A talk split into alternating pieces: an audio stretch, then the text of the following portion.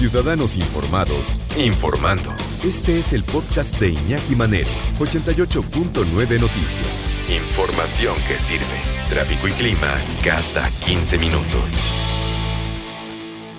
Hoy estábamos eh, haciendo la, la pregunta eh, sobre si estás de acuerdo con eh, esta, este estudio de Bloomberg sobre si México es, consideras que México es el último lugar en el mundo en, eh, manejo de, COVID.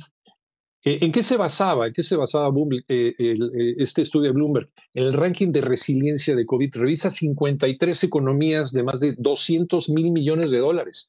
Y México está dentro de esas economías. Decimos, México es, estaba entre la 15, parece que ya bajó a la, a la 16, pero es también el peor calificado en Latinoamérica por debajo de Colombia, de Chile, de Brasil, de Perú, de Argentina.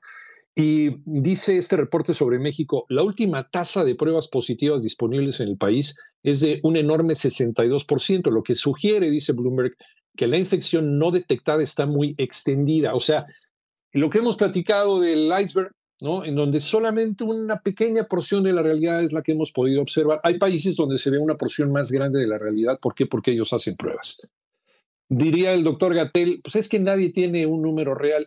Correcto, de acuerdo, completamente de acuerdo, pero hay quienes se acercan más a la realidad. Y México es de los países que menos se acercan a la realidad precisamente por el no querer hacer pruebas. Yo no he entendido por qué, por ahorrar o porque hay un dinero muy importante que se tiene que invertir en otros proyectos en los que está apostando el gobierno federal y que no tienen que ver con el manejo de la pandemia, eso ya nos queda muy claro. Mientras tú escuchas este podcast, le está ayudando a miles de niños con el programa Contigo creado para ayudar a prevenir enfermedades respiratorias y romper la cadena de infección con buenos hábitos de higiene y desinfección. Conoce más en lysol.com.mx.